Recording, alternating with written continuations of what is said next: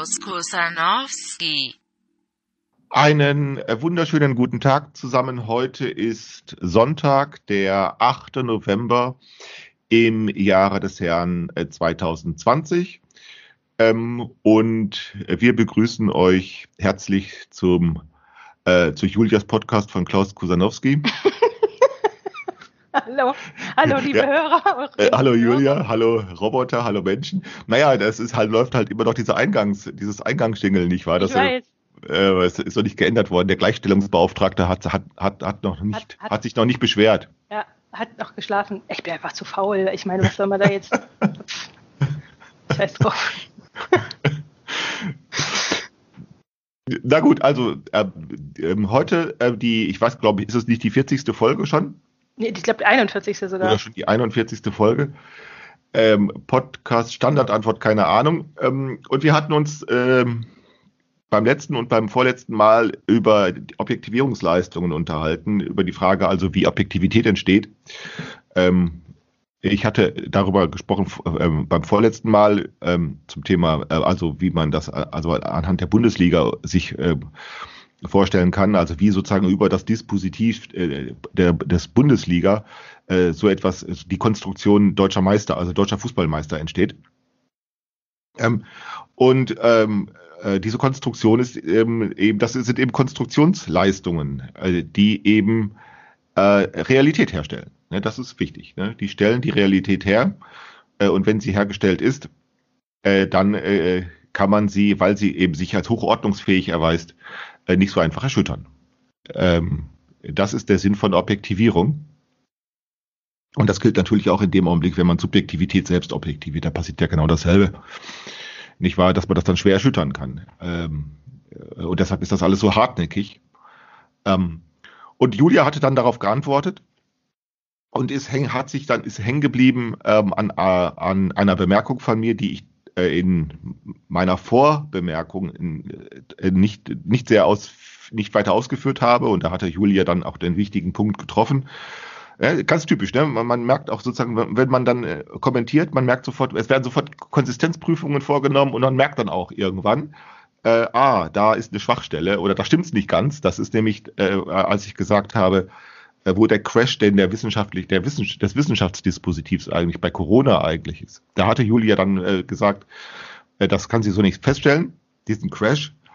Äh, äh, und das äh, kann sie tatsächlich, wenn man das dann so formuliert, so verkürzt formuliert, wie ich das dann getan habe, kann man das auch nicht feststellen. Also, ne, das ist ja auch immer so eine Sache, das, das wäre auch mal interessant, dass man sich das mal angewöhnt, dass man sagt, also nicht nur im, äh, ich sehe Irrtum ein, sondern ähm, man müsste dann auch mal sagen, woher das denn kommt, woher denn der Irrtum eigentlich kommt. Ne, diese ganze Besserwisserei, die ich so furchtbar finde, da versuchen die sich gegenseitig über ihre Irrtümer info, info, zu informieren. In ganz seltenen Fällen passiert es, dass jemand mal Irrtumseinsicht zeigt, wenn diese Besser, Besserwisserei läuft. Ne? Mhm, ja. In ganz seltenen Fällen passiert es dann mal, dass jemand äh, Irrtum einsieht. Äh, und das Schlimme ist dann, dass auch in solchen Fällen dann eigentlich die, ähm, dann nicht erklärt wird, wie er denn zustande kommt. Ja, mir ging es ja, nicht- mir ging's ja nicht um den Irrtum. Ich habe ja nicht gesagt, das ist nicht Ja, ja. so. Ich habe nur gesagt, naja, wie, wie, was Richtig. sind die Punkte, was sind die Beobachtungen, an denen du das festmachst? Ja, klar. Der- Also ja, klar, eine Konsistenz, Irrtums, also Irrtums, also das ist eine, eine Konsistenzprüfung ist der Irrtum. Also Irrtum ist ja nicht, unterscheidet sich ja nicht nur von Wahrheit oder so, sondern Irrtum, also vielleicht könnten wir kurz darüber sprechen, was ist Irrtum? Also Irrtum ist nicht nur die Unterscheidung, also Irrtum entsteht nicht nur durch die Unterscheidung von, äh, von Wahrheit, äh, also nicht nur die andere Seite von Wahrheit, denn die andere Seite von Wahrheit könnte ja auch genauso gut eine Lüge sein. Ähm, sondern ähm, Irrtümer sind da, wo sozusagen äh, Schwierigkeiten der Ordnungsfindung sind. Mhm. Das eigentlich sind irre, also da, irre ist alles das, was ich irre ist alles das, was sich nur sehr schwer ordnen lässt oder was sozusagen zu viele Ungereimtheiten, zu viele Inkonsistenzen zulässt. Mhm. Das ist irre. Ähm, und deshalb ja, deshalb sind ja soziale Systeme äh, sehr gut darin, wenn, wenn also wenig, äh, also wenn sozusagen der Ordnungsfindung wenig sozusagen Aufwand entgegengebracht wird, äh, dann können Irrtümer sehr gut aufgedeckt werden. Also das heißt nicht, da wird nicht die Wahrheit herausgefunden, sondern nur, da werden sie nur geordnet. Mhm. Das findet in, in, äh, in Alltagssituationen, hast du das ganz häufig, dass beispielsweise jemand dann sagt, ähm, was du da sagst, das verstehe ich nicht. Da merkt man, wenn solche Sätze fallen, dann merkt man, das sind Irrtümer im Spiel. Mhm. Ja? Das sind einfach nur Irrtümer. Das Ja. verstehe ich nicht oder ich kann das nicht nachvollziehen oder äh, das heißt nicht, dass es an Wahrheit fehlt äh, oder Mhm. dass Wahrheit hergestellt werden müsste, sondern nur, dass da Ordnungsbedarf entsteht. Okay, aber wie, wie sieht er denn jetzt hier aus?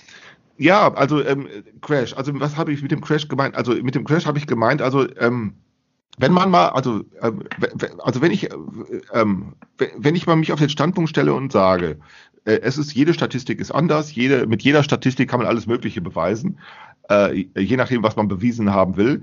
Äh, ähm, wenn ich davon mal ausgehe, dann könnte ich, ähm, dann könnte ich aus diesem Grunde statistisches äh, Argument, also argumentiere mit Statistiken ablehnen und könnte sagen, ähm, äh, Statistiken sagen gar, gar nichts aus. Man könnte aber aus dem gleichen Grund das umkehren sagen, ich akzeptiere mal jede Statistik.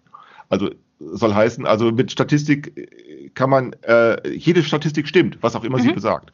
Dann könnte ich mal davon ausgehen, dass was diese Virologen da ähm, betreiben, ob beim Robert-Koch-Institut oder äh, Leibniz oder äh, ob in Deutschland oder woanders, die, genau diejenigen, die also mit ihren statistischen Modellrechnungen ähm, äh, behaupten also, dieses Virus sei hochgefährlich, ähm, weil, und jetzt kommen sie mit einer Modellrechnung und, vom, und, und betreiben hypothetische Spekulationen darüber, äh, wie sich die Infektionszahlen entwickeln könnten, ähm, wie die Auslastung des Krankenwesens ist, äh, äh, die, also die Reproduktionsgeschwindigkeit ist, äh, welche Faktoren da eine Rolle spielen ähm, und so weiter. Dann würde ich erstmal sagen, ja, was wäre, wenn das alles stimmt?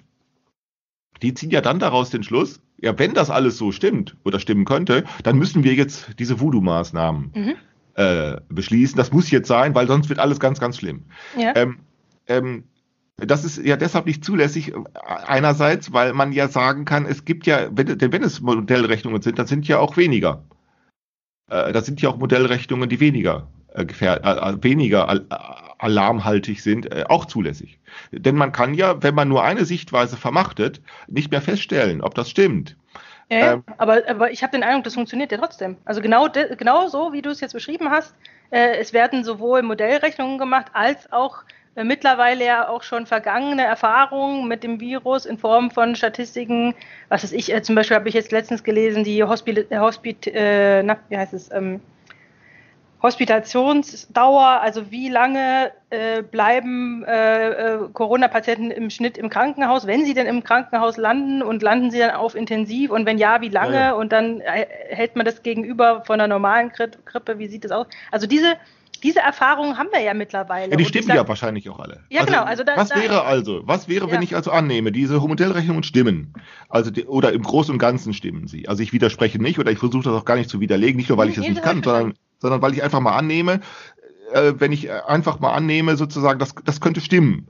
Mhm. Also die Reproduktionsgeschwindigkeiten stimmen, die ähm, äh, die Krankenhaus, äh, die, die Belastung des Krankenhauswesens, also da- das stimmt alles. Äh, es, äh, ähm, auch die, die, die zu erwartenden Infektionszahlen stimmen äh, und so weiter und so weiter. Wenn ich an, mal annehme, dass das alles stimmt, ähm, äh, dann komme ich doch nicht dazu, dass jetzt irgendwie, ähm, also daraus mu- muss man eben aber nicht notwendigerweise ableiten. Man muss das jetzt verhindern. Denn wo, denn wo, wie kann das sein, dass das stimmen kann? Das kann ja dadurch, äh, das kann ja deshalb sein, weil ja diese Modellrechnungen, die äh, äh, da beim Robert Koch Institut vorgenommen werden, gar nicht außerhalb der zurückliegenden Erfahrungen liegen. Denn in zurückliegenden Zeiten, äh, Jahren haben solche Infektions äh, äh, solche Infektionszahlen und auch solche Überlastungen und äh, haben immer stattgefunden, äh, hat es auch immer gegeben. Also kann ich nur- das das kann ich so nicht. Ja doch, es wurde neulich, es wurde neulich be- berichtet. Also äh, es wird berichtet, dass, äh, dass sehr wohl eine Überlastung des Kranken, der, der Krankenhausbetten auch in der Vergangenheit schon passiert ist. Und, und auf welcher Ursache dann?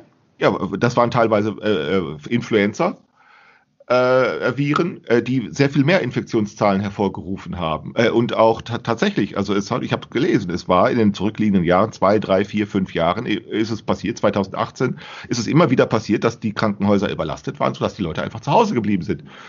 Äh, und dann sind sie entweder von alleine gesund geworden oder sind gestorben. Also das hat es in der Vergangenheit auch schon gegeben. Also ein, das Die hat man nicht umverteilt, weil das wäre ja dann ja, wenn so es doch nicht Standard. geht. Also wenn doch die Krankenhäuser ausgelastet sind, also äh, dann geht es eben auch nicht. Es geht ja nicht beliebig. Also es ist ja nicht beliebig.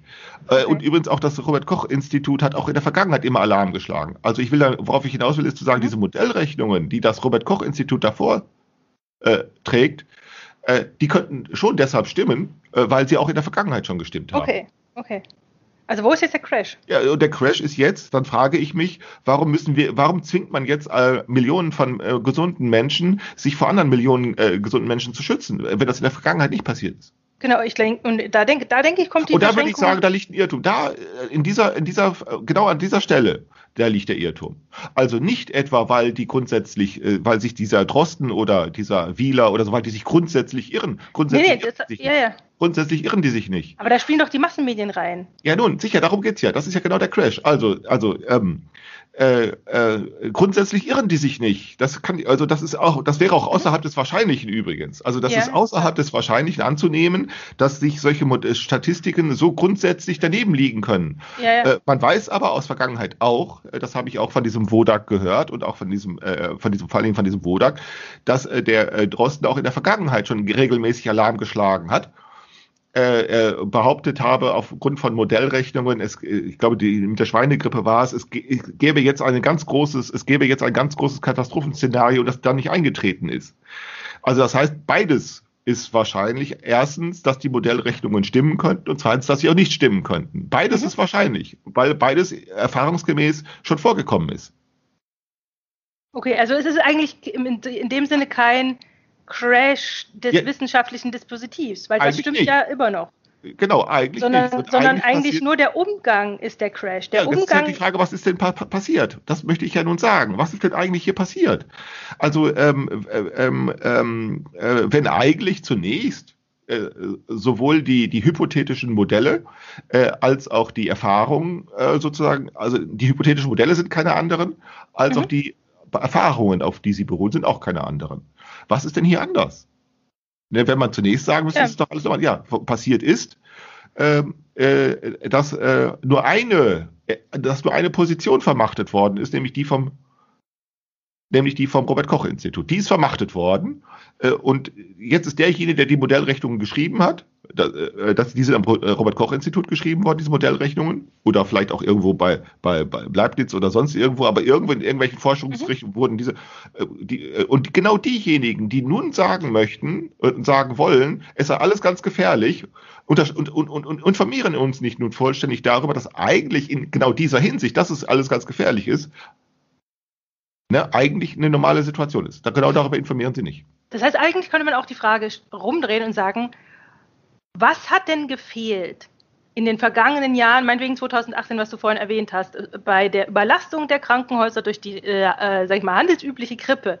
Was hat denn da gefehlt, dass es da nicht zu den gleichen äh, Maßnahmen und zu der gleichen Hyperventil massenmedialen Hyperventilation äh, äh, Genau. gekommen ist äh, wie jetzt? Und, und da denke ich, da spielt halt die Internationalität eine große Rolle, dass auf Ja. einmal äh, quasi, das hat ja angefangen in China als ähm, Berichterstattung erstmal, erstmal als Die Chinesisch. Berichterstattung hat. Ja, Also genau. Wir müssen wirklich unterscheiden. Äh, Die. Berichterstattung, ob das Virus in China angefangen hat, das, Das ist fraglich. Das kann man nicht glauben. Genau. Das kann man nicht glauben. Aber ich meine, das ist ja jetzt wurscht. Also der, der Punkt ist, also wo hat es angefangen? Da gebe ich ja recht. Also wo hat die massenmediale, äh, womit hat die massenmediale Berichterstattung angefangen? Äh, mit, mit dem Augenmerk, äh, da in China, in, in Wuhan, da passiert irgendwas. So, und, und dann ist man, hat man ganz schnell den Schluss ge, ge, getroffen und gesagt, aha, wenn das erstmal da ist, dann ist es auch, weil da, die Erfahrung hatte man ja auch schon mit SARS, Natürlich. Schweinegrippe und Vogelgrippe und Klar. wie sie alle heißen. Äh, da- das wird jetzt international, das Ding. Und dann, und dann haben sie, haben sie das sozusagen äh, sich da drauf gestürzt und haben das dann weiter beobachtet und diese Beobachtung äh, dann so, so wirklich, also übertrieben im Prinzip, wenn man so will, wenn man es immer, immer als, als Vergleich äh, vergangene Grippewellen annimmt, ähm, die ja, wie du, gerade sagtest, ähnliche, äh, äh, sag ich mal, Effekte hatten, äh, dass eben dann sich das so rausgeschraubt hat, hat in diese in diese Wahrnehmung auch, ähm, dass die Politik jetzt irgendwas tun müsse. Also das war ja dann sozusagen die, das ist dann die, die Konsequenz daraus. Weil ich glaube, das hatten wir in der Vergangenheit schon mal angerissen, dass sozusagen die, die Furcht vor Bildern von überfüllten Krankenhäusern, von irgendwelchen Leichensäcken an den Straßen. Ja, genau. Also allein die Furcht davor hat letztendlich die Politik dazu Genau. bewogen, zu sagen, wir müssen jetzt irgendwas tun, damit wir irgendwas tun. Genau.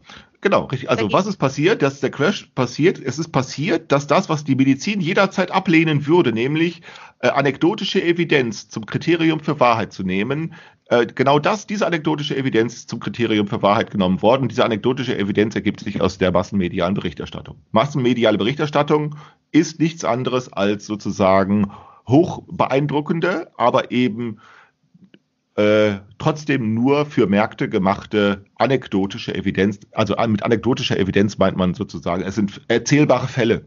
Ja, genau. Das meint man ja mit Meine anekdotischer Nachbarin hat mit Homöopathie gute Erfahrungen gemacht. Genau. Das ist, So, genau, Anekdotische Evidenz. genau. Bei mir hat das aber geholfen. Ne? ja, genau. Und anekdotische Evidenz hier über die Gefahr. Ne? Die anekdotische Evidenz, sie halten dann in, Krank äh, in Italien, halten sie eine Kamera drauf äh, und äh, schon ergibt sich anekdotische Evidenz, ergibt sich erstens, in China war es, äh, wu- wurde schon ähm, äh, äh, Alarm geschlagen, äh, da wurde sozusagen ein, ein Übungsprogramm ab, ab, abge, abgehalten, das tatsächlich eingeübt worden ist. In, äh, in Italien ist dann passiert, dass gerade da äh, das Virus aufgeschlagen ist, wo äh, es sozusagen am, äh, tatsächlich am höchsten gefährlich ist, nämlich in einem Krankenhaus. Ja, denn das ist ja genau das, was, wo dieses Virus gefährlich ist. Das Virus ist gefährlich für Kranke.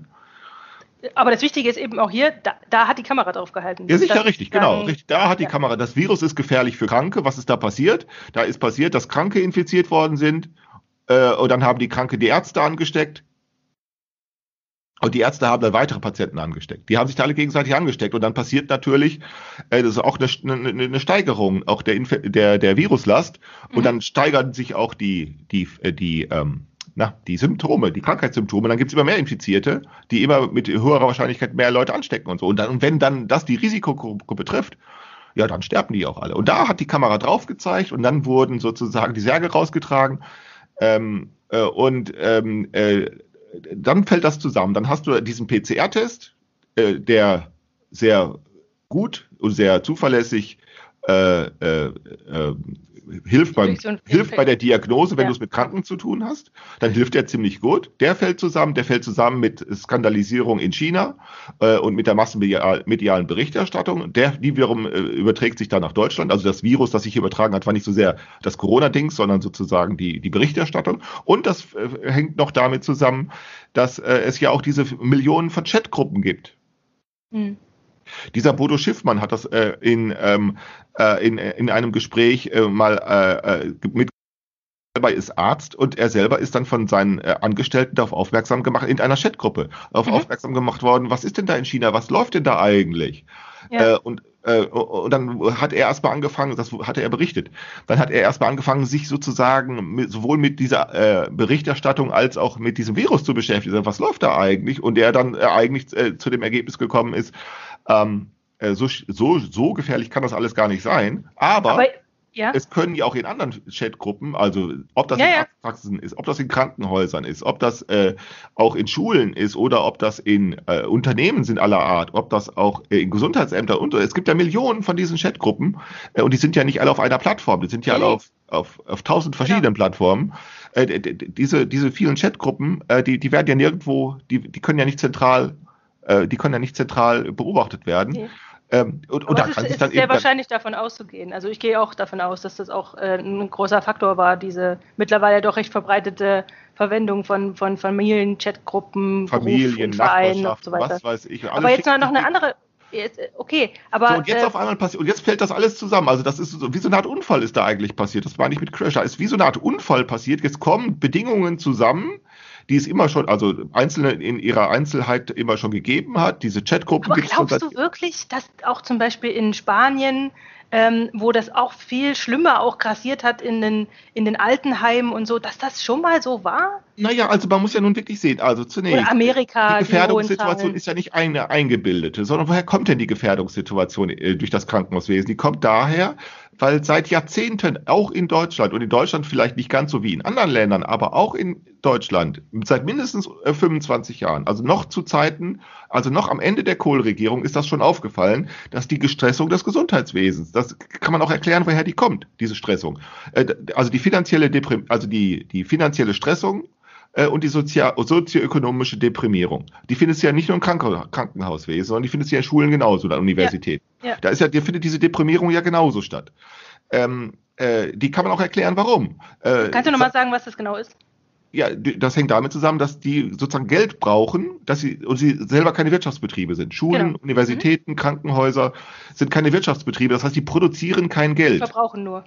Die brauchen, die, die geben es nur aus. Das sind sozusagen Genau. reine Konsum, das sind reine Konsumanstalt, Ver- Konsumveranstaltungen, anders als in der Industrie, gerade Maschinenbau. Die produzieren dadurch Geld, dass sie eben nicht nur Konsumgüter herstellen, äh, äh, sondern dadurch, dass sie Investitionsgüter herstellen, die sie verkaufen und die wiederum können als Sicherheit für weitere Kredite genommen werden.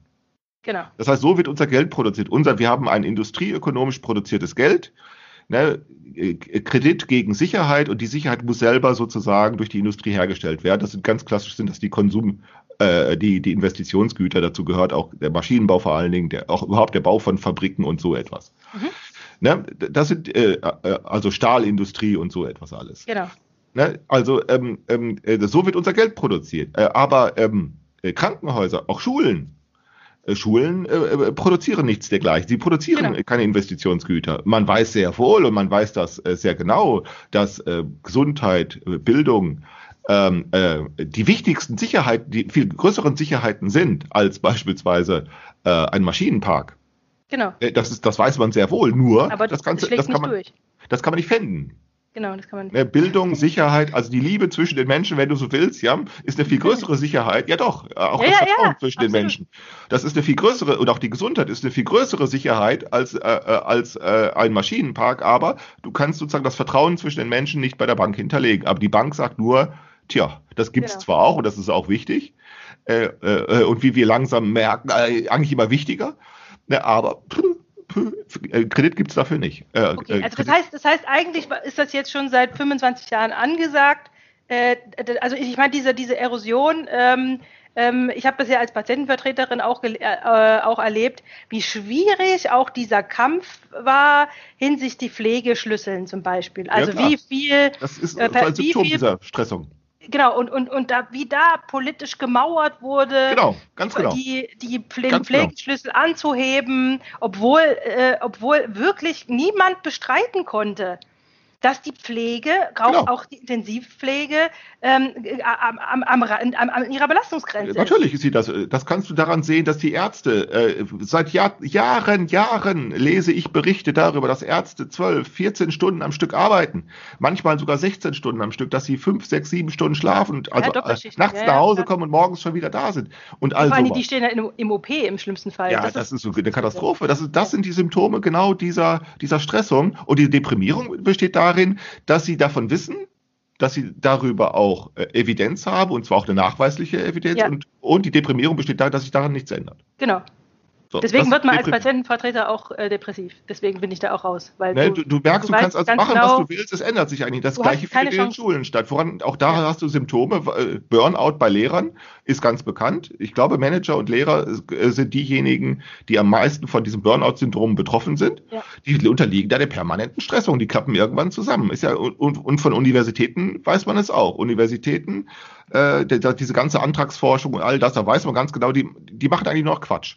Mhm. Und, und die wissen es übrigens auch, die, die, also die äh, Professoren und so. Es ist ja nicht so, dass sie das nicht wissen. Die, also verständigen sich drüber und was ändert sich? Nichts. Da findet also eine sozioökonomische Deprimierung statt und die findet mit einer, so könnte man sagen, gewissen Notwendigkeit deshalb statt, weil das Geld indust industrieökonomisch äh, äh, produziert wird, aber, aber wir haben längst sozusagen einen, einen, den größten Anteil einer, einer, einer Dienstleistungsökonomie. Ja, genau. Also wir sind Dienst, also wir haben größtenteils eine Bedarfsweckungsökonomie, ähm, die sozusagen von, ne, die von einer Industrie beliefert wird.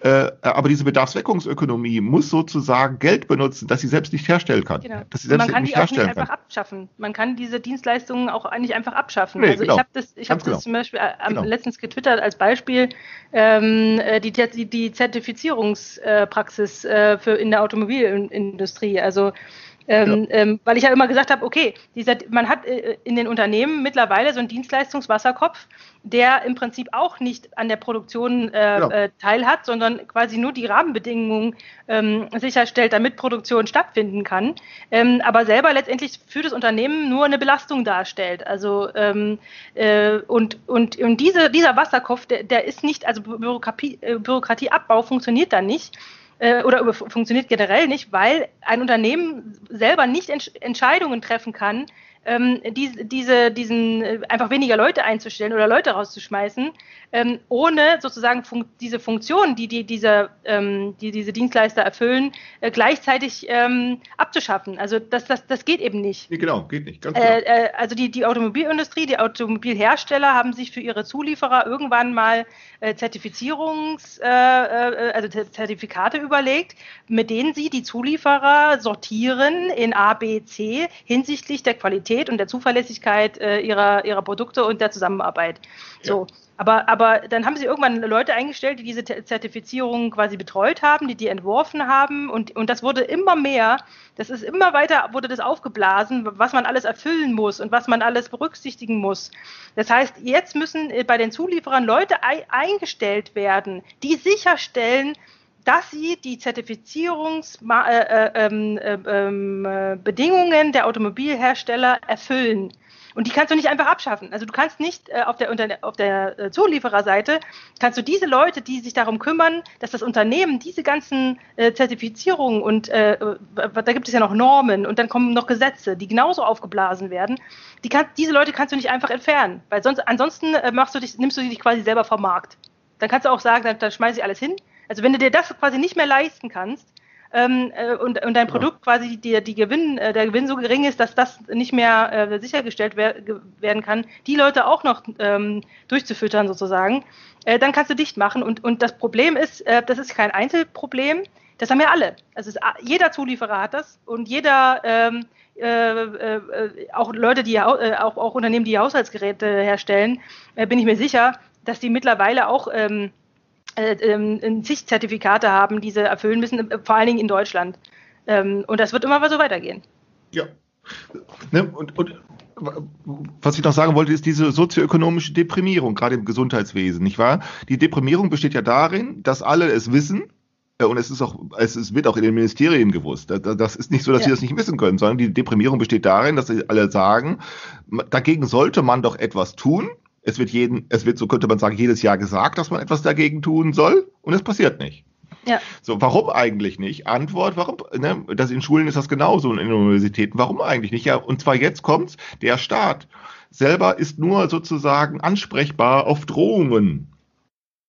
Der, der Staat heißt Machtorganisation und Macht ist immer nur Kommunikation von, also Machtkommunikation heißt immer Drohungen aussprechen. Mhm. Die, die Idee des demokratischen Staates war es nun zu sagen, oder ne, der zu sagen, ähm, äh, endlich, es soll dafür gesorgt werden, dass alle an Zustandekommen von Macht ähm, beteiligt werden.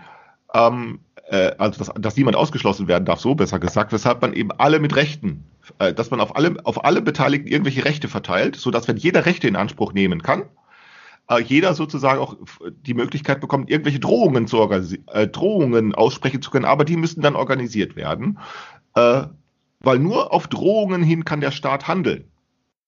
Die, die, die Idee von einem demokratischen Staat ist dann ja zu sagen, die Drohung der anderen nicht einfach abzuweisen, sondern sich auf sie einzulassen. Mhm. Das sind beispielsweise die Drohungen von, von der deutschen Industrie, vom, vom, vom Berufsverbänden. Ja? Drohungen ja. von Berufsverbänden, Drohungen von, von, von Lobbyisten aller Art.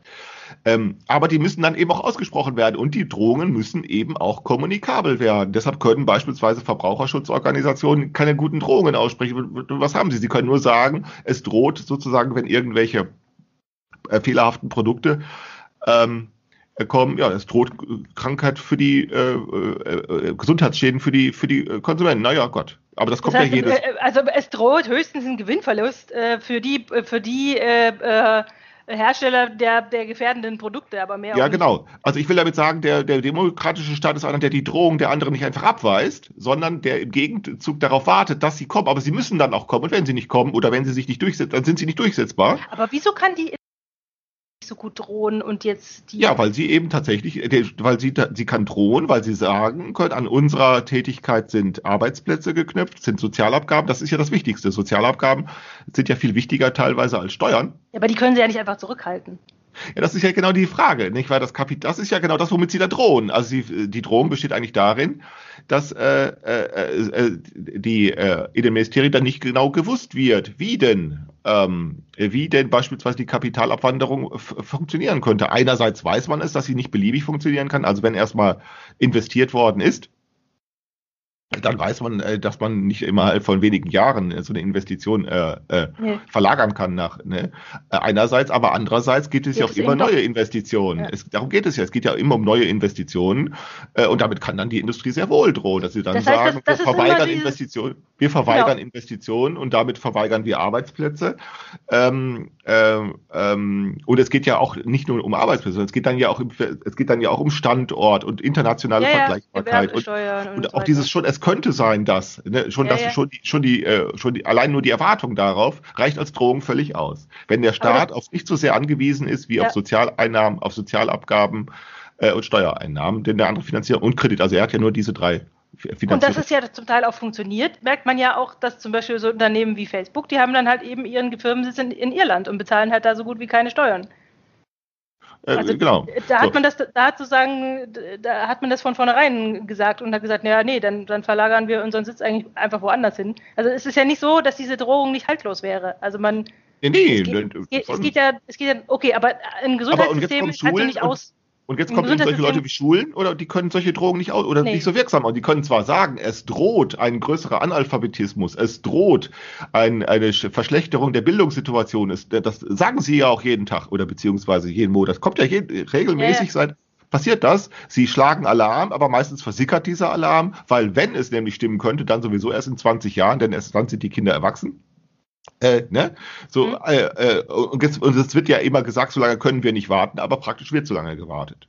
Äh, und da das ja wiederum selbst eine eigene Geschichte hat, weiß man regelmäßig, naja, sollen sie doch drohen oder sollen sie doch Alarm schlagen? Was, man kann ja, man muss ja nicht hinhören. Ja, und, und äh, Streiken ist halt auch so eine Sache. Also das funktioniert halt irgendwie nicht. Wegen so einer Sache wohl nicht. Wenn sie streiken würden, äh, dann nur wegen einer Geld. Äh, ähm, äh, aber sie können ja nicht äh, streiken, weil sie sagen, wir möchten, dass die Kinder äh, äh, äh, äh, besseren Unter Schulunterricht bekommen.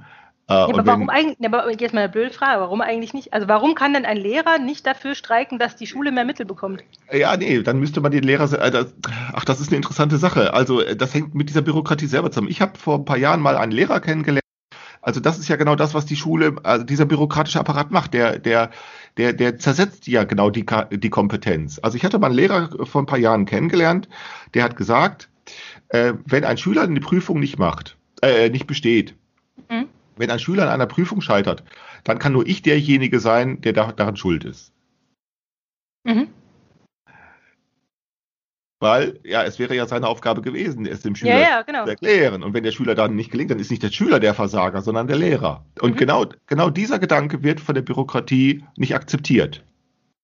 Denn wenn das so wäre, dann müssten ja die Lehrer selbst diejenigen sein, die darüber äh, bestimmen, in welchem Maße und in welcher Weise eben äh, eine Unterstützung des Lehrers selber sinnvoll ist. Und dann kann der Lehrer legitime Forderungen stellen. Wenn der Lehrer sagt, ich bin der, ich bin der Versager und nicht der Schüler, dann müsste der Lehrer sagen, ich darf eigentlich nicht daran gehindert, durch nichts daran gehindert werden, meiner Art Tätigkeit nachzukommen. Und aus diesem Grunde kann die Bürokratie, damit kann die Bürokratie nicht einverstanden sein, weil sie sagt, nö, äh, die Schüler sind die Versager äh, und sie kann das auch tun, äh, weil die Schüler ja irgendwann die, äh, die Schule verlassen und dann kommen die nächsten rein. Die Bürokratie sagt immer, die Schüler dann müssen als Versager. Dann kommen die nächsten Versager. Ja, doch, so ist das ja. Das ist ja eine, Das, das, ist ja eine fabrikmäßige Organisation. So, deshalb die Lehrer, eigentlich müssen die Lehrer die Versager sein, aber wenn denn, wenn denn die Lehrer sozusagen das einsehen könnten und dürften, ja, dann könnten sie selber auch Bedingungen stellen. Aber so kommen sie eben in die Situation, dass sie keine stellen können. Und, und, und äh, die, der, der Schüler ist deswegen der Versager, weil er wird ja bewertet. Ja, vor allem, die können keine Bedingungen, die können sozusagen, die können keine Bedingungen stellen. Dann werden die als Versager gestempelt und das war's. Hm. So, dass der Lehrer eigentlich der ah, Versager. Jetzt, okay, jetzt verstehe ich, ja. Ne, aber, aber der, der, Schüler, der, der, hat ja immer, das ist Wenn der Schüler nicht lesen und nicht schreiben lernt, wenn der Schüler, es gibt Leute, die gehen zehn, die, die kommen aus der Schule und können nicht richtig lesen und schreiben, das gibt's. Ja, da, da liegt doch wohl der Gedanke nahe, dass die Lehrer die Versager sind. Und die Lehrer ähm, haben sozusagen, weil sie ja selbst der Macht unterliegen, Bereitschaft, sich selbst Versager zu nennen. Ich hatte, ja, wie gesagt, nee, vor ein paar Jahren hatte ich mal einen kennengelernt, der hatte dazu die Bereitschaft, weil, er die, weil ihm die Konsequenzen daraus klar waren. Denn wenn das akzeptabel wäre, dass die Lehrer die äh, Versager sind, dann könnten sie sagen, wir müssen Bedingungen stellen, damit wir so nicht, weil wir so nicht weitermachen können. Okay, Aber, also das heißt, das heißt, eigentlich ist der Crash, um nochmal wieder darauf zurückzukommen, eigentlich ist der Crash jetzt dieses Zusammenfallen zwischen äh, sag ich mal, äh, äh Systembelastung, äh, also Gesundheitssystembelastung, massenmediale Aufmerksamkeit und äh, wissenschaftliche äh, Futter, was sowieso schon immer da war. Also, also das wissenschaftliche Futter ist, ist sozusagen die, die Untersuchung über die Infektion, die Modellrechnung, die warnen, also das, das Robert Koch was sagt, ähm, das könnte alles schrecklich sein, ähm, die Massenmedien, die das aufnehmen, und gleichzeitig die äh, Systembelastung in Form von, wir haben, äh, wir kommen an die Grenzen unseres Gesundheitssystems. Das ist ja. eigentlich der Crash in dem Sinne. Der Crash passiert jetzt in dem Augenblick und jetzt passiert sozusagen irgendwie, so würde ich das formulieren, so eine Art Aussetzer. Jetzt wird nur, jetzt wird diese Kontingenz nur einseitig vermachtet. Nämlich, nämlich die Betrachtungsweise äh, des Robert Koch Instituts und die unterschlagen nun eine einfach, die unterschlagen nur eine Information. Nämlich, dass es gefährlich ist, die Tatsache, dass es gefährlich ist, ist nicht ungewöhnlich. Sondern das war auch in der Vergangenheit so. Die unterschlagen sie, dann würden sie das mitteilen. Äh, dann würde man sich ja fragen, welche, welche, Unterschied, welche signifikant unterschiedliche Situation haben wir eigentlich zu früheren Zeiten und eigentlich keine. Und jetzt, das ist der Crash, dass sozusagen genau das nicht mitvermachtet wird. Denn würde man, du kannst diesen Crash daran erkennen, dass wenn der Drosten und sagen wir dieser Bhakti, dieser Professor Bhakti, wenn die miteinander reden würden, mhm. miteinander. Ne? Dann wirst du feststellen, dass die in ihren Einschätzungen so weit gar nicht auseinander liegen. Oder dieser Streeck, dieser Hendrik Streeck und dieser Drosten. Ne?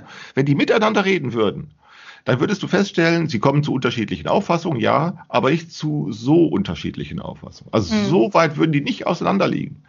Äh, und genau das wird auch verhindert. Es wird verhindert, dass genau das erkennbar wird, dass sie miteinander reden. Denn dann, wenn die, würden sie miteinander reden, würde man erkennen, wo ist da eigentlich das ganz, ganz große Problem? Ja, und das ist sozusagen nur dieser Crash. Okay. Der, der, der, Crash ist eigentlich sozusagen, dass sozusagen hier sozusagen, ja, die, die auch ihre Chance riechen. Ne? In den letzten Jahren passierte immer diese, genau. diese Deprimierung, sie hatten nichts, womit sie drohen können und jetzt riechen sie ihre Chance und jetzt sehen sie, jetzt haben wir etwas womit genau. wir drohen können. Und auch die, auch die äh, Zustände in den Gesundheitssystemen. Ich meine, wie gesagt, also ich kann das nur wiederholen. Die Artikel, die sich über die Belastung des Gesundheitssystems äh, drehen, das sind vielleicht zehn im Jahr. Also die, normaler, normalerweise. Also äh, vor was, Corona. Zehn im Jahr? Na, es was? gibt zehn, zehn Artikel. Also ich habe das damals. Ach so. Äh, als ich Patientenvertreter bin, äh, bin habe ich immer, äh, also so bestimmt zwei Jahre, habe ich eigentlich täglich äh, alle Zeitungen durchgeguckt nach äh, Berichterstattung hinsichtlich des Gesundheitswesens. Und ich meine, Gesundheitswesen, äh, also Gesundheit, äh, die Artikel über Gesundheit sind vor Corona, äh, waren standardmäßig zu 80 Prozent ähm, Gesundheitstipps. Also mhm. welche Gurke ist heute besonders gesund und welche, welches, welches Gift bringt uns schon wieder um, ähm, so ungefähr. Äh, und, und Gesundheitspolitik oder Zustand des Gesundheitssystems oder irgendwelcher Krankenhäuser oder äh, wie gesagt nosokomiale Keime, also das sind Krankenhauskeime, äh, die gegen die es kein Antibiotika gibt. Ja. Ähm, also an dem man letztendlich nur selber wieder gesund werden kann oder eben auch dran stirbt. Stimmt. Äh, das ist ein Dauerrenner seit, ja, seit also das ist das ist äh, keine neue Sache. Nee. Ähm, aber darüber wird eben, das ist halt nicht so sexy und das wird halt irgendwie, äh, also diese Berichterstattung darüber ähm, ist, hat einfach sehr sehr selten stattgefunden. Äh, und man hat sich immer gefragt, na, warum eigentlich? Also warum wird das nicht? Und das ist einfach, und als ich dann selber mal mit Journalisten gesprochen habe, ähm, äh, damals noch zu Piraten, Piratenzeiten, habe ich halt festgestellt, dass selbst die Journalisten, die zum Beispiel bei der Ärztezeitung gearbeitet haben, die ja wirklich auch eine äh, hohe, Umla äh, hohe, ähm, ähm na, äh, hohe ähm, Auflagen hat, ähm, äh, die wissen äh, verhältnismäßig wenig darüber, wie das Gesundheitssystem überhaupt organisiert ist. Also da ist sozusagen die Innensicht ähm, ist überhaupt nicht bekannt. Man, man weiß gar nicht, wie der GBA, also der gemeinsame, gemeinsame Bundesausschuss der Selbstverwaltung, überhaupt zu Entscheidungen kommt. Ähm, und äh, die halten halt einfach dicht. Also das ist sozusagen wie so eine, das ist so wie so eine, so eine, wie so, wie so eine Mafia, hätte ich beinahe gesagt. Aber ja. also, äh, so ein bisschen schon. Also es, es wird einfach dicht gehalten. Man, man kriegt da quasi von den Offiziellen, kriegt man nur politische Informationen, keine, äh, äh keine Infos, mit denen ein Journalist sozusagen was anfangen könnte. Ähm, da wird einfach dicht gemacht. So. Und, ähm, und deswegen äh, findet da ja. so wenig äh, Kommunikation statt. Und erst jetzt in so einer Situation, wie wir sie jetzt haben, wo quasi niemand mehr verhindern kann, äh, äh dass man darauf äh, äh Aufmerksamkeit verwendet, erst dann wird sozusagen das offenbar, was eigentlich schon die ganze Zeit genau, es platzt sozusagen, es haben sich, so könnte, so würde ich das formulieren, in den letzten 25 Jahren sozusagen, es haben sich sozusagen diese, diese, diese, diese Deprimierung, die sozioökonomische Deprimierung, die hat sich aufgetürmt, die hat sich aufgestapelt und wahrscheinlich in anderen Ländern stärker als in Deutschland. Gerade in Ländern wie, wie Belgien oder Spanien, denn ich meine, Deutschland ist eine Exportnation, ich war Deutschland, das ist äh, also Maschinenbau beispielsweise und all das. Mhm. Ne, da, das ist sozusagen die heiligste Kuh auf dieser Welt. Äh, ja, das stimmt. Ähm, äh, äh, und äh, diese sozioökonomische Deprimierung hat, äh, macht sich überall bemerkbar und vor allem, es kommt auch hinzu, das kommt, ähm, das muss man ja auch sagen, es gibt in den Wohlstandsländern ja auch immer mehr Kranke. Also ne, und es, äh, entsprechend gibt es auch wenn es immer mehr Kranke gibt, gibt es natürlich auch eine höhere Risikogruppe und so. Also logischerweise. Ja, in, also in, Amerika, in Amerika geht die, äh, geht die äh, Lebenserwartung auch wieder zurück. Ja, also deshalb können diese, diese Prognosen von diesem Drosten, die können schon stimmen, aber sie haben auch in der Vergangenheit gestimmt. Oder äh, andersherum auch sie auch nur teilweise, manchmal ja, manchmal nein. Das heißt, wir haben im Prinzip äh, äh keine andere, äh, keine andere Ausgangssituation. Aber genau das wiederum ist der Crash, dass man das nicht sagen kann äh, dass wir eigentlich eine, also eine Gefährdungssituation haben, die ja ziemlich normal ist. Ähm, äh, und das ist jetzt sozusagen, äh, wir haben eine, so, so eine normale, wir haben eine normale Gefährdungssituation. Und das werden sie auch nie zugeben. Äh, und das ist sozusagen die Steigerung sozusagen dieser, also eine, diese die hat Inkommunikabilitäten äh, dadurch erzeugt, dass man eben immer Forderungen nur stellt. Äh, theoretisch ist das nicht schwer zu begreifen, äh, mhm. äh, dass Krankenhäuser und Schulen keine, kein Geld produzieren können. Das ja. ist ök ökonomisch ist das äh, leicht zu begreifen. Das, äh, ja, gibt es auch keinen Zweifel. Aber die, die müssen sich damit ja nicht beschäftigen, Ärzte und Lehrer oder so etwas, die, die ne, sondern die stellen dann immer nur Forderungen und schlagen Alarm und dann versickert das und schlagen sie wieder Alarm und dann versickert das wieder und so weiter. Ja. Äh, und dadurch wird eigentlich, und, jetzt wächst sozusagen dieser Teil, der, dieser Anteil der Dienstleistungsökonomie, äh, der wächst immer weiter im Laufe der Jahre. Äh, und jetzt werden irgendwann auch die Fraglichkeiten. Die kann man jetzt einfach politisch nicht mehr diskutieren. Warum deshalb nicht? Weil sie eben immer nur als Forderung auffallen. Der Staat soll gefälligst. Äh, ne, ähm, äh, aber dass das politische Problem eben nicht dadurch lösbar ist, äh, dass man Machtdrohungen betreibt das mhm. wird jetzt nicht kommunikabel. Deshalb scheitere ich komplett mit meiner Argumentation, wenn ich sage, ich habe ich hab nicht gegen, äh, es kann sein, dass dieser Drosten sich irrt, äh, aber wenn es so wäre, dann wäre das gar nicht so schlimm. Ähm, es, ne, mhm. oder, oder wenn es schlimm wäre, könnte etwas anderes viel schlimmer sein, nämlich äh, äh, nämlich dass, äh, in, dass wir es, dass wir über etwas verhandeln, nämlich in dem Fall Gesundheit, das, von dem ich sagen würde, wenn es denn so eine wichtige und große Sache wäre, das, dasselbe würde ich für Bildung gelten lassen äh, äh, und für alles andere. Auch mhm. wenn es denn so eine große, wichtige Sache ist, dann muss es aus, den, aus, diesen, aus dieser Machtkommunikation rausgenommen werden. Mhm. Aber das ist das, eben nicht, äh, aber genau. auch das lässt sich eben nicht einfach äh, herstellen. Genau.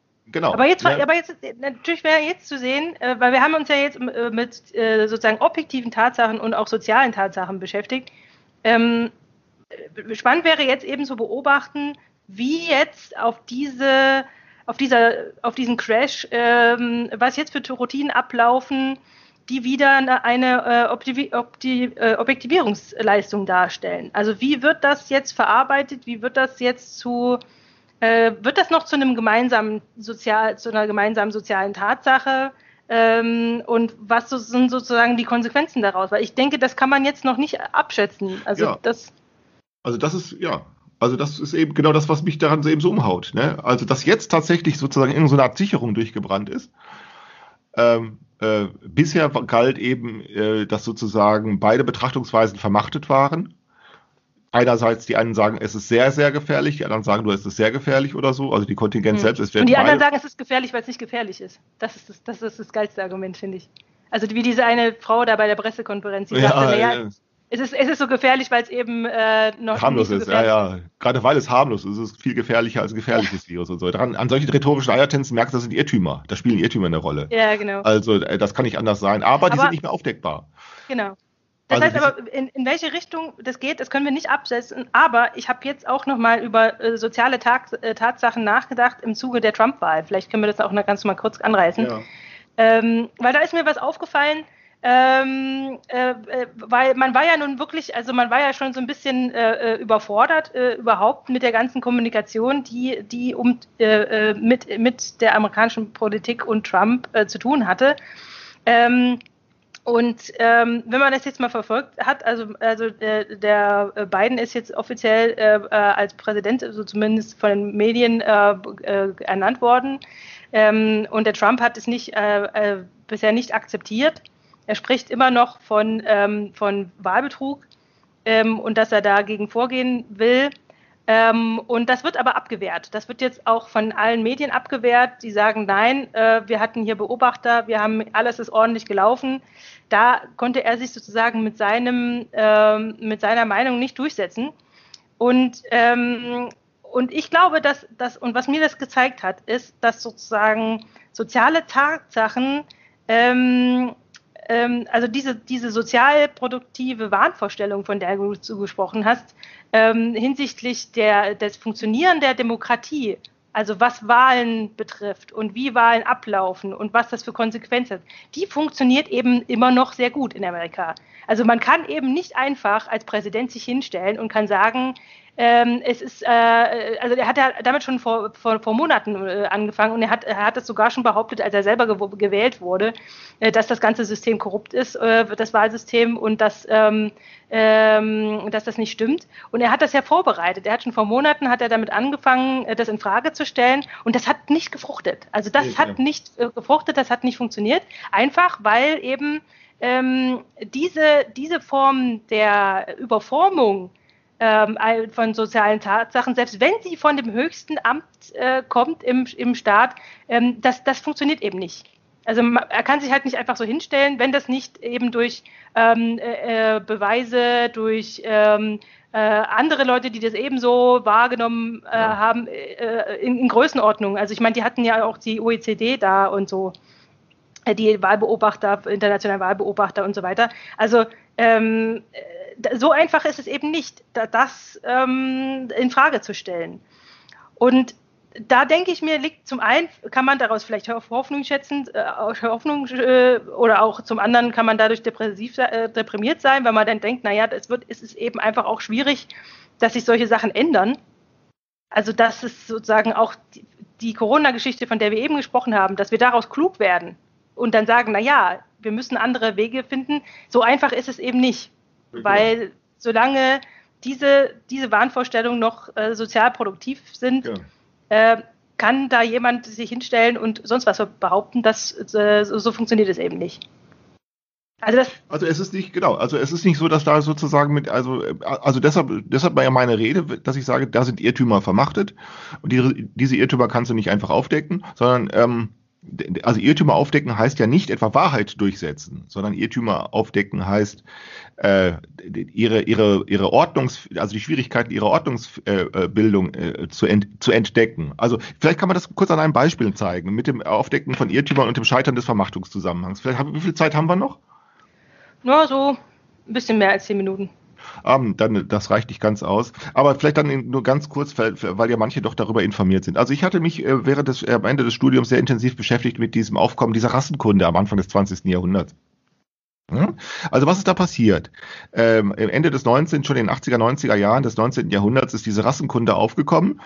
Mm, Äh, ähm, also ähm, was da passiert ist, das wurden Irrtümer vermachtet äh, und diesen Prozess der Vermachtung, den, den, den kann man nur schwer nachvollziehen. Ähm, also, äh, ganz kurz, man kann ohne weiteres, das ist ja zunächst überhaupt nicht schwierig, wenn man anfängt, Statistik zu betreiben oder wenn man anfängt zu sortieren. Du wählst dir irgendwelche Sortierungskriterien und wenn du, sobald du sie anwendest, äh, wirst du immer auch äh, zu einer äh, Ordnung kommen, die Sortierungsergebnisse zeigt. Also, nehmen wir mal an, du könntest Menschen sortieren, also Menschenleiber sortieren nach Hautfarbe, nach Schädelform, nach Körpergröße, nach Körperhaltung und sowas haben sie alles gemacht, diese Rassenforscher. Mhm. Ne, sie haben das gemacht, das geht ohne Probleme. Äh, du, du, kannst auch Physiognomie sortieren, du kannst Kriterien, hohe Stirn, flache Stirn, äh, dicke, also vorstehende Wangenknochen, nicht so vorstehende Wangenknochen und so weiter. Ne? Und du kannst daraus ja auch Zusammenhänge herstellen über äh, Körperhöhe und, äh, und so weiter. Und äh, das haben sie auch gemacht. Sie haben Schädel vermessen und sie haben dann die Länge von Armen und die in, in, der, in der Relation gesetzt zur Körpergröße und so und so weiter und so weiter. Das kannst du ja machen. Also du, du findest ja auch Sortierungsergebnisse.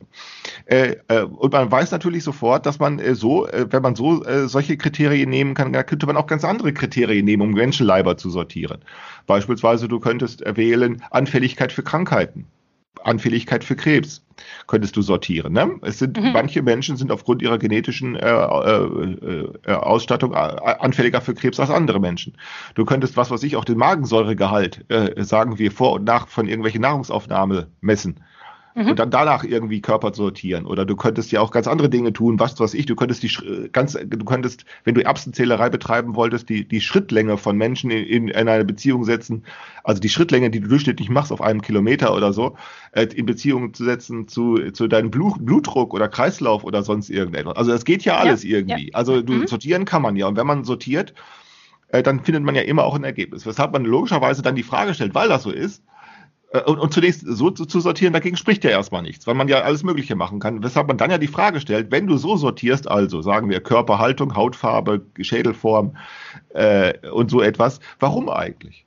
Warum so und nicht anders?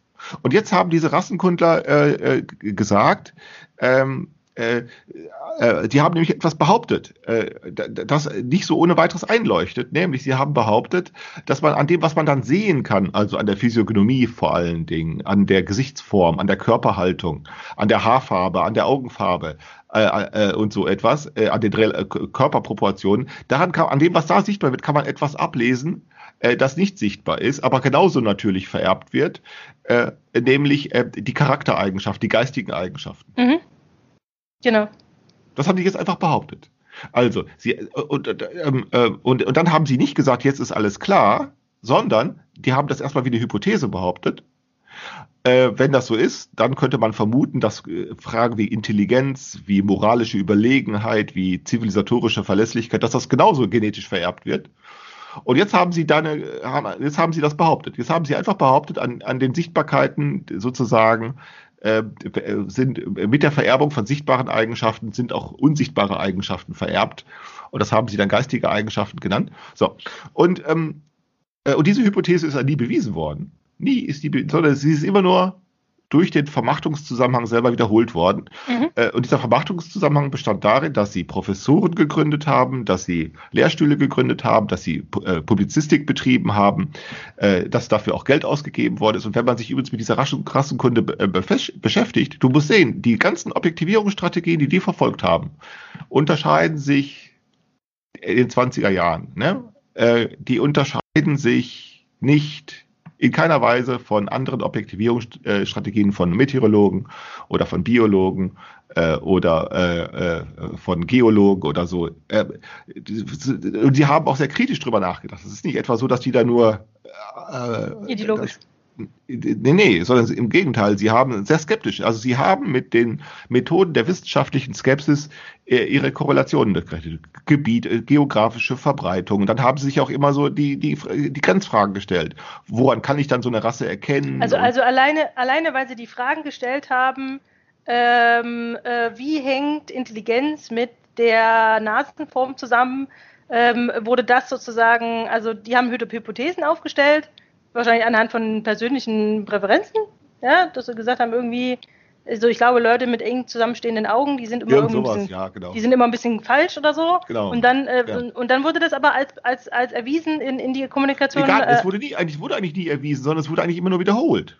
Äh, es wurde wiederholt und es wurde dann ähm, sozusagen, wie ich weiß jetzt gar nicht, es gibt dafür auch einen Ausdruck, den ich jetzt vergessen habe in der Rhetorik, äh, einen Ausdruck. Äh, es wurde dann auch, das findet man ganz deutlich bemerkt bei diesem, äh, bei diesem ganz bekannten, den es damals gab in Deutschland. Den, mit dem hatte ich mich damals mal sehr ausführlicher be beschäftigt. Der ist dann schon in, in 40, 30er und 40er Jahren war der Professor für äh, für, für Bevölkerungs Dingsbums, Bevölkerungs, irgendwas Bevölkerungswissenschaft. Günther hieß der, Hans F.K. Günther, der sogenannte mhm. Rassengünther. Äh, und der ist dann so weit gegangen. Der hat dann, also der hatte so eine europäische Rassenkunde geschrieben. Der hat dann solche vier oder fünf verschiedene äh, äh, Rassen, äh, äh, europäische Rassen gefunden Ne? Mhm. Äh, hat natürlich auch hat natürlich auch erkannt, dass es so Vermischungen gibt und so weiter und so weiter. Aber dann interessanterweise war, ähm, äh, wie ist der darauf gekommen, dass die nordische Rasse, von der er behauptete, äh, die er auch gefunden hatte, also die Namen habe ich vergessen, äh, äh, der hatte denen dann noch so, so, so irgendwelche kryptischen Namen gegeben, die nicht so sofort, sofort einleuchten.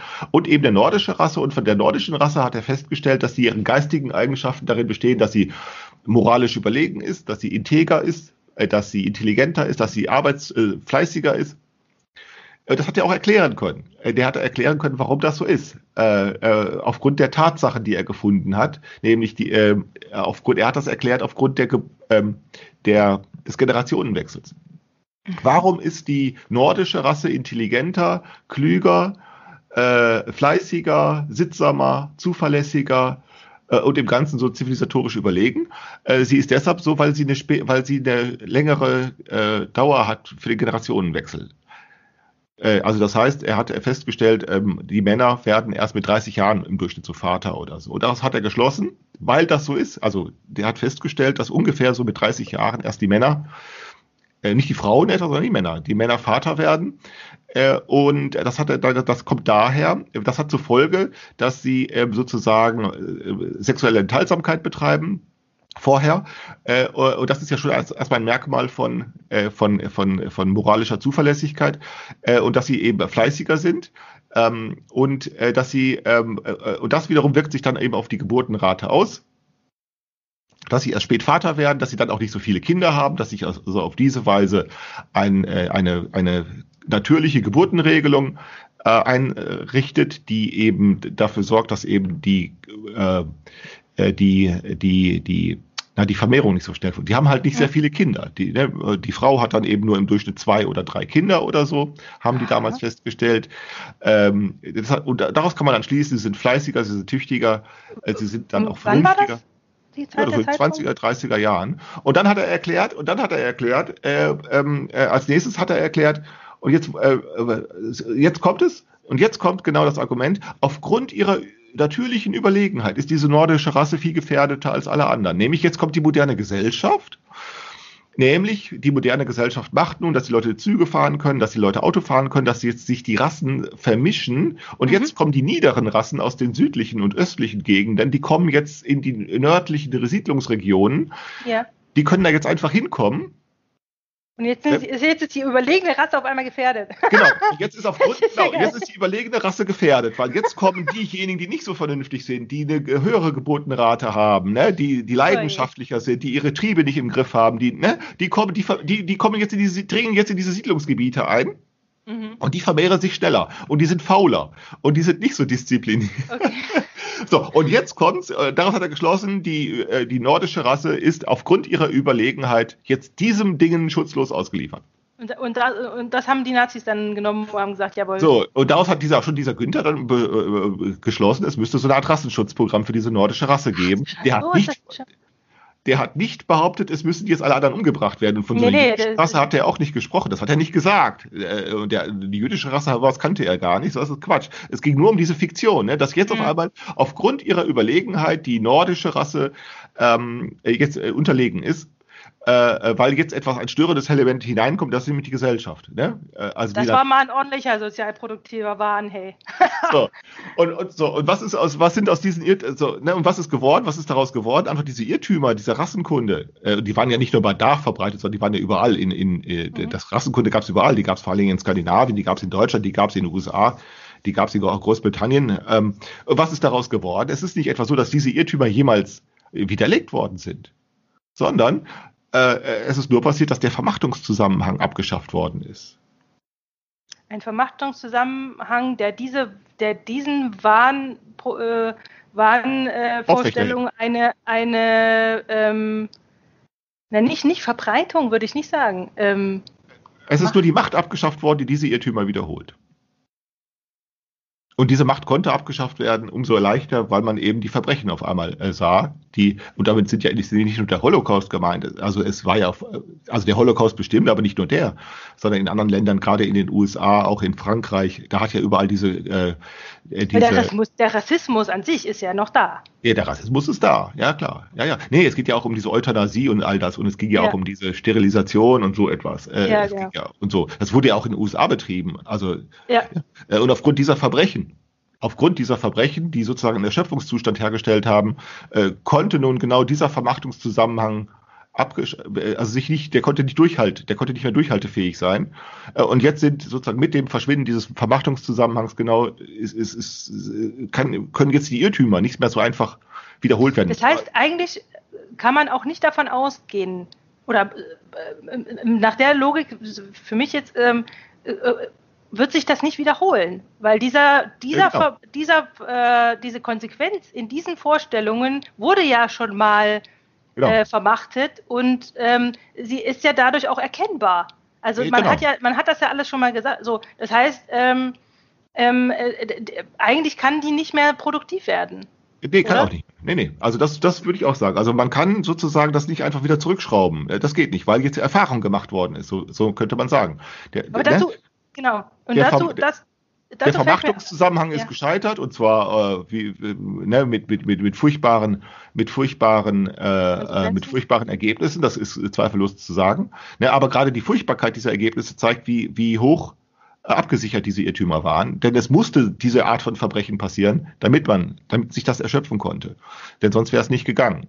Und jetzt, äh, und was passiert? Also, und jetzt passiert, nachdem dieser Vermachtungszusammenhang gescheitert ist, jetzt können wir uns über die Irrtümer äh, äh, leicht unterhalten. Ne, das führt nicht dazu, etwa, dass sozusagen ja. diese Rassenforscher, ein paar Rassenforscher gibt's immer noch, aber jetzt haben die ganz schlechte Chancen, diese Irrtümer zu vermachten. Also die versuchen es ja immer noch. Ja. Es gibt nach wie vor Leute, die so etwas betreiben, äh, äh, ähm, aber eben ähm, äh, die, die, haben eben nur, nur schlechtere Chancen. Und das heißt, jetzt können diese, ähm, die, diese Dinge, die da äh, eine Rolle spielen, leichter einsichtig werden. Und jetzt auf einmal kannst du ganz leicht einse einsehen, dass aufgrund von irgendwelchen sichtbaren Eigenschaften von, von Menschen man überhaupt nicht überhaupt nicht auf irgendwelche Unsichtbaren schließen kann. Das ja. geht aber.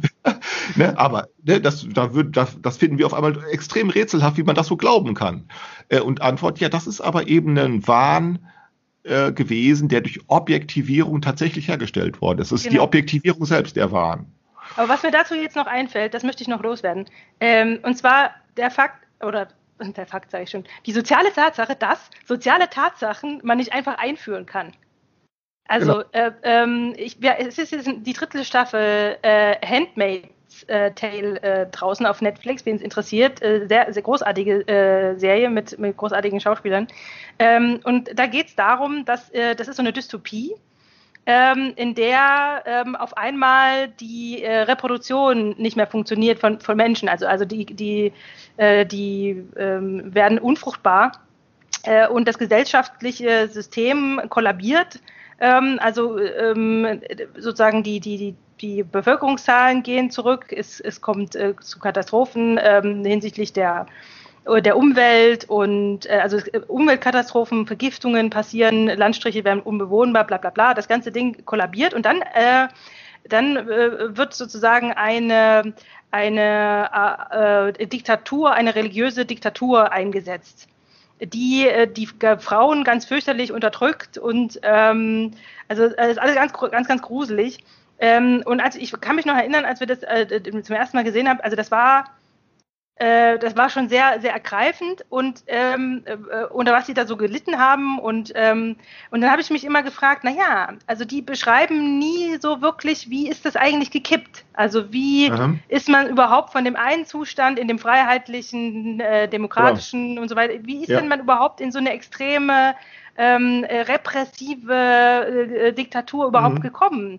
Ähm, ja. Und ich meine, wir hatten einmal angesprochen, äh, äh, es muss ein Burnout passieren. Also es muss irgendeine Erschöpfungssituation äh, passiert, also diesen Burnout, ähm, das kann man natürlich in so einer Umweltkatastrophe, die irgendwie die Menschheit dezimiert, das kann man natürlich dann schon unterstellen, kann sagen, ja, okay, also der, dass sozusagen eine Zersetzung stattfindet, meinetwegen, also eine bürokratische Zersetzung nenne ich es jetzt mal, aber auf der anderen Seite lassen sich nicht einfach so ähm, soziale Gewohnheiten und soziale Ansprüche und Rechte, die lassen sich halt eben nicht einfach so abschaffen. Und ich glaube, und ich bin mir nicht sicher, ob das mit Gewalt überhaupt so möglich ist.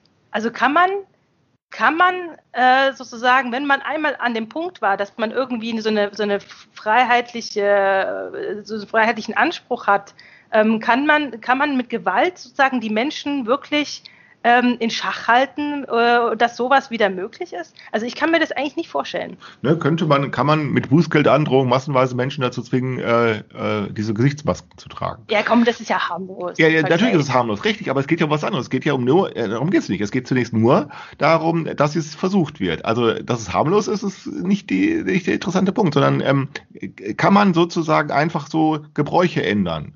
Und das glaube ich nicht. Also es, es geht dann hier in dem Fall geht es nur mit Gebu äh, Bußgeldandrohung ähm, äh, die Menschen dazu zu zwingen. Ähm, äh, und, und es ist ja vielleicht gar nicht so sehr das Geld, das du dann bezahlst, sondern den ganzen Aufwand, den du dann hast, wenn du dich mit diesem Also Behörden ich vergesse die fast, fast bei jedem beim zweiten Mal, wenn ich rausgehe zum Einkaufen. Also ich, ich, ich tue mir sehr schwer damit, äh, mich daran zu gewöhnen, die immer bei mir zu haben. Ja klar, ist doch kein Wunder. Also das wundert mich überhaupt nicht. Ähm, also das ist eben die Frage. Das ist ja genau das, was, von dem ich eben meine. Wenn es denn auf Gesundheit ankäme, wenn es denn so wäre, äh, äh, dann wären das wahrscheinlich die schlechtesten Maßnahmen, um äh, Gesundheit zu garantieren. Äh, denn Gesundheit, mit Gesundheit ist es wie mit Liebe und mit Bildung. Äh, das ist keine Sache des Zwangs. Hm, ja. Wenn man das zu, wenn man das mit Zwangsmaßnahmen macht, dann klappt das alles nicht. Ähm, aber gut, so funktioniert eben der Macht. Es muss gezwungen werden. Äh, ähm, äh, aber den Punkt, den du angesprochen hast, den finde ich sehr, sehr interessant. Darüber habe ich auch schon mal, äh, ich hatte darüber schon mal einen Vortrag gehalten, äh, über diese Frage, wie, wie kommt die, wie kippt das zusammen, wie kippt das eigentlich um? Mhm. Ja, das, also wie kann man sich das eigentlich, diese ganzen Geschichten, äh, äh, die, die erzählen diesen Prozess nicht.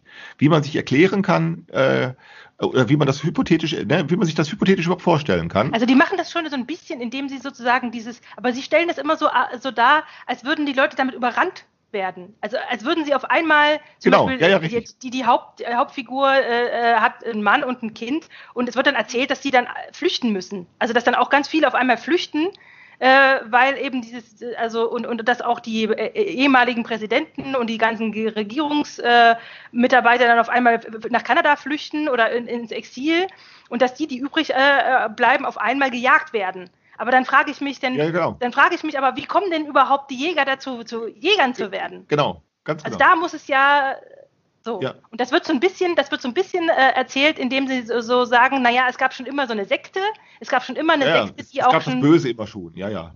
Es gab schon immer diese Sekte, diese eine ganz spezielle Sekte, die eben auch schon auffällig geworden ist, als das waren, das sind natürlich alles so hochgottgläubig und ja, ähm, äh, äh, also und, und die übernehmen dann die Macht. Die reißen sie genau, dann sozusagen genau. an sich. Genau. Aber da weiß ich immer nicht. Nee, nee, das ist auch dumm. Also da wird dann immer so gesagt, plötzlich wird sozusagen das Böse bricht aus. Plötzlich bricht das Böse aus. Äh, und dann sind die Guten, die haben so, oh, sagen, oh scheiße. plötzlich, ja, plötzlich sind äh, das, also weil sie sich das nicht erklären können. Also du, äh, dasselbe kannst du anwenden auf die, äh, da bei Matrix beispielsweise, der Film, ne? Mhm. Das werden, da wird erzählt, ähm, wie Menschen sozusagen zu Energielieferanten dieser künstlichen Intelligenz werden. Die Körper werden ausgebeutet, dadurch, die Menschen werden da in diese Apparate eingesperrt und bekommen sozusagen als Entschädigung bekommen sie äh, äh, ja, ne, bekommen sie schöne Illusionen äh, vorgespielt. Ja. Äh, ähm, und was auch da, das war auch 1984, ne, George Orwell, ne, auch dieser Film, äh, auch, äh, ne, das wird eigentlich gar nicht dieser Prozess erzählt. Äh, wie kommt denn sozusagen so ein äh, äh, großer Bruder, wie kommt er denn zur Macht? Mhm. Ne? Mm, es wird äh, bei George Orwell im Buch wird es angedeutet, er hat äh, am Anfang nur das Gute und das, das Gute und das Schöne und das Wahre versprochen. Äh, aber die, die eigentliche Erzählung müsste lauten, ja, wie denn dieser Prozess zustande kommt. Äh, ähm, äh, wenn man nicht ja, einfach sagen kann, ja. aus dem Dickicht, aus dem, aus dem Dickicht der Gesellschaft schlägt plötzlich das Böse zu. So ja. kann man sich das nicht vorstellen. Nee, das ist ja wie, es ist ja keine physikalische Kraft, die auf einmal genau. äh, so zuschlägt. Nee, nee. Gut, Klaus, wir überziehen schon wieder gnadenlos. Ah. Aber ähm, ist ja nicht so schlimm. Das ist ja eine selbst, selbstgesteckte Ja. äh, äh, Geschichte. Ähm, bevor wir aufhören, ähm, eine Sache haben wir noch. Und zwar, ich habe nämlich eine Hausaufgabe an Klaus. Ah, Ja. Ich habe eine Hausaufgabe an Klaus. äh, das ist ja. schon wieder, ich habe doch schon mal eine gemacht. ja, ja, ja, ja. Ähm, äh, das macht ja nichts. Ähm, und zwar möchte ich, äh, dass der Klaus einen äh, Blo äh, Blogbeitrag schreibt äh, über den unterschiedlichen Umgang mit, ähm, mit, mit Paradoxien und Rekursion in Soziologie und äh, den sogenannten MINT-Fächern. Also MINT, Mathematik, Informatik, Naturwissenschaften und Technik. Mhm. Ähm, ich hatte mich da vor Tagen schon mal auf Twitter ausgelassen, dass ich das nicht, äh, dass ich das nicht verstehen kann, wieso ähm, äh, das so unterschiedlich ähm, äh, mit diesen Themen umgegangen wird. Also Paradoxien ähm, als widersprüchliche Anweisungen und äh, Rekursion als äh, sozusagen sich selbst, ähm, als zum Beispiel eine sich selbst aufrufende Funktion. Mhm. Und ähm, ich, ich kann nicht gut schreiben, ich kann, ich kann immer nur so ein bisschen rumstümpern, aber ich, ich krieg das nicht, ich krieg das nicht hin. Und darum äh, äh, gebe ich Klaus ja Hausaufgabe ähm, mit der Frage, warum gibt es denn so viel Widerstand äh, gegen die Systemtheorie aufgrund der Verwendung von Paradoxien und Rekursionen Mhm. im Vergleich zu den anderen Fächern? Das wäre meine Hausaufgabe. Ja, und das, die soll ich machen. Ja. Mhm. Ja gut, also das, warum nicht? Ich, ähm, Hausaufgaben, das macht, fällt mir nicht sehr schwer, das zu machen, warum nicht? Aber irgendwie sehe ich das auch nicht ein. Ich habe jetzt neulich erst wieder eine gemacht äh, und ähm, mh, ähm, naja, sagen wir so, ich mache sie, aber nur wenn jemand anders, äh, nur wenn jemand anders auch mal eine Hausaufgabe macht. Ähm, Mhm. Äh, ich stelle mir vor, dass ähm, äh, zum Beispiel dieser Julien Simonet bei Twitter, äh, der mir auffällt, ähm, dass der aber vielleicht auch mal eine macht. Und ich meine Überlegung wäre, äh, ob nicht ich meine Hausaufgabe dann mache, wenn er eine macht zuvor. Mhm. Äh, Was, jetzt- du, was, wird, was soll er machen?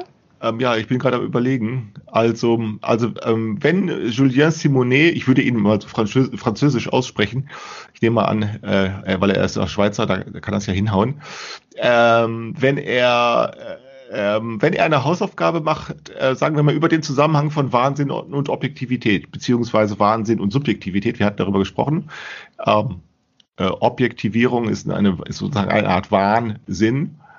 Äh, und dann würde ich äh, ihm mal sagen, äh, ihm mal die Aufgabe geben, ähm, mal zu beschreiben, ob und in welcher Weise auch Subjektivierungsleistungen äh, Wahn, ein Wahnsinn sind. Und zwar, und das ist wichtig, eben kein bloß pathologischer. Objektivierungsleistung oder Subjekt, Subjektivierung? Subjektivierungsleistungen eben auch eine Art von Wahnsinn sind, äh, aber eben nicht äh, bloß ein pathologischer. Und in, als pathologisch kennen wir das ja. Mhm. Äh, ne? Ähm, äh, aber die Schwierigkeit der Pathologisierung äh, von Wahnsinn, äh, die hängen ja auch daran, ne, dass man das irgendwie objektivieren muss dann schließlich. Oder würde ich denn äh, mal fragen, äh, ob, ob er das äh, machen will? Und wenn er es macht, dann mache ich meine. Und In welcher Form? ja, das kann er sch- schriftlich machen, das kann er aufsprechen. Ähm, mh, Das ist egal. daher nun, dass du ja, nun schriftlich oder mündlich, ab, ab, schriftlich oder mündlich abgeliefert an dich oder mich. Okay. Alles Ähm, klar. und wenn er seine macht, dann mache ich meine. Okay, damit bin ich einverstanden. Dann äh, in diesem Sinne, gehabt euch wohl. Bis zum nächsten Okay, Mal. also erstmal. Tschüss.